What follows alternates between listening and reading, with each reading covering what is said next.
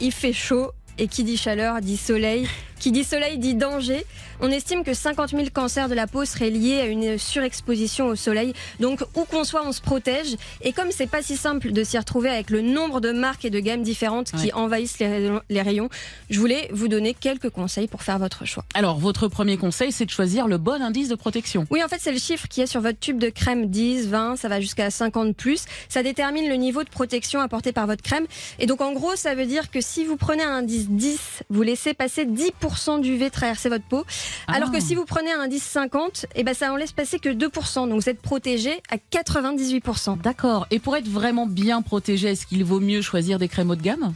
Bah pas forcément. Franchement, le prix ne veut absolument rien dire. C'est mon deuxième conseil. C'est pas parce que le produit est plus cher qu'il est plus efficace. Ça se vérifie d'ailleurs dans toutes les études comparatives de crème solaire. Mhm. Par exemple, l'année dernière, le magazine 60 millions de consommateurs avait euh, publié un palmarès avec une crème vendue à peu près 10 euros. Alors qu'au contraire, vous avez de très grandes marques, je pense à une notamment, qui a fait l'objet d'une plainte de la part de Que Choisir, parce que ces produits solaires pour enfants ne respectaient pas du tout les promesses de protection.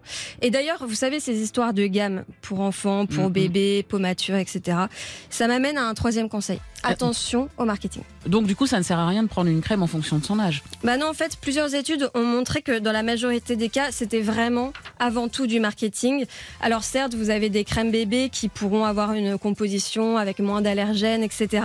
Mais j'ai lu une étude du journal Sud-Ouest qui, dit- qui avait comparé une crème bébé, une crème peau mature. Ouais. Elles avaient exactement la même compo. D'accord. Donc en gros, euh, pour votre peau de bébé, Peggy, ou pour la peau mature de David, on peut prendre la même crème. Franchement, il n'y a pas de différence.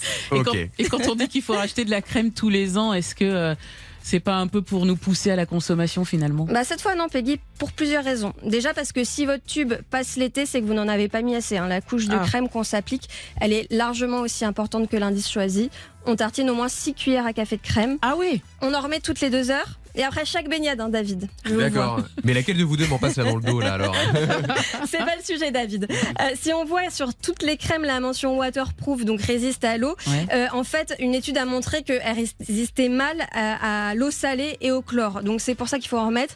Et dernière raison pour en racheter régulièrement, elle périme en général euh, au bout d'un an à peu près. D'accord, mais alors une fois qu'on a dit tout ça, comment on fait le tri pour euh, choisir la bonne marque euh En vrai, ce à quoi il faut vraiment faire attention, c'est la composition. Alors évidemment, on va pas rentrer dans des détails trop techniques, mais les crèmes, elles sont composées de filtres à UV. Il y en a une trentaine différents avec toutes des noms plus barbares les uns que les autres. Mais il y en a qui sont plus naturels que d'autres et qui seraient moins risqués pour la santé à long terme, moins nocifs pour l'environnement aussi. On les appelle les filtres minéraux.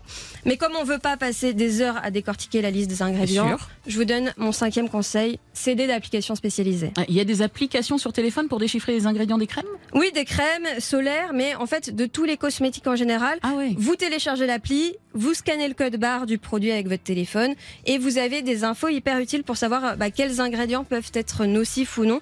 Donc je vous en donne trois. Il y a Yuka que vous connaissez peut-être, c'est la plus connue. exact. Il y a quel produit qui a été fait par l'association FC Que Choisir?